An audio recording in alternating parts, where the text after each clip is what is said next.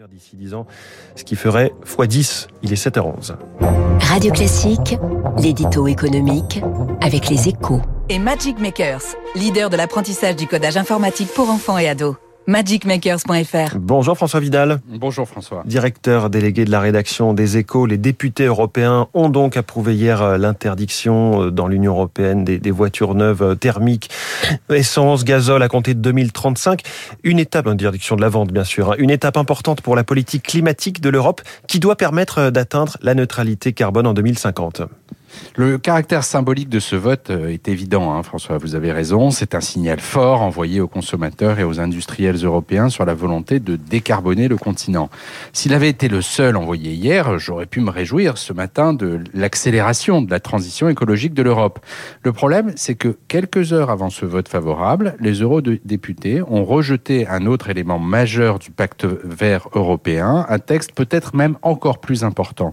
Au terme d'une séance électrique, ils ont en effet décidé de recaler la réforme du marché des quotas d'émissions de CO2 qui doit aboutir à la création d'une taxe carbone aux frontières de l'Union. Oui, les eurodéputés euh, Verts et la gauche ont, jugé le texte insuffisamment ambitieux, mais ils ne l'ont pas retoqué définitivement. Il a été renvoyé en commission pour un nouvel examen. C'est vrai, hein, mais c'est au minimum plusieurs mois de perdu pour la politique climatique de l'Europe. Et surtout, ce stop and go apporte une double démonstration.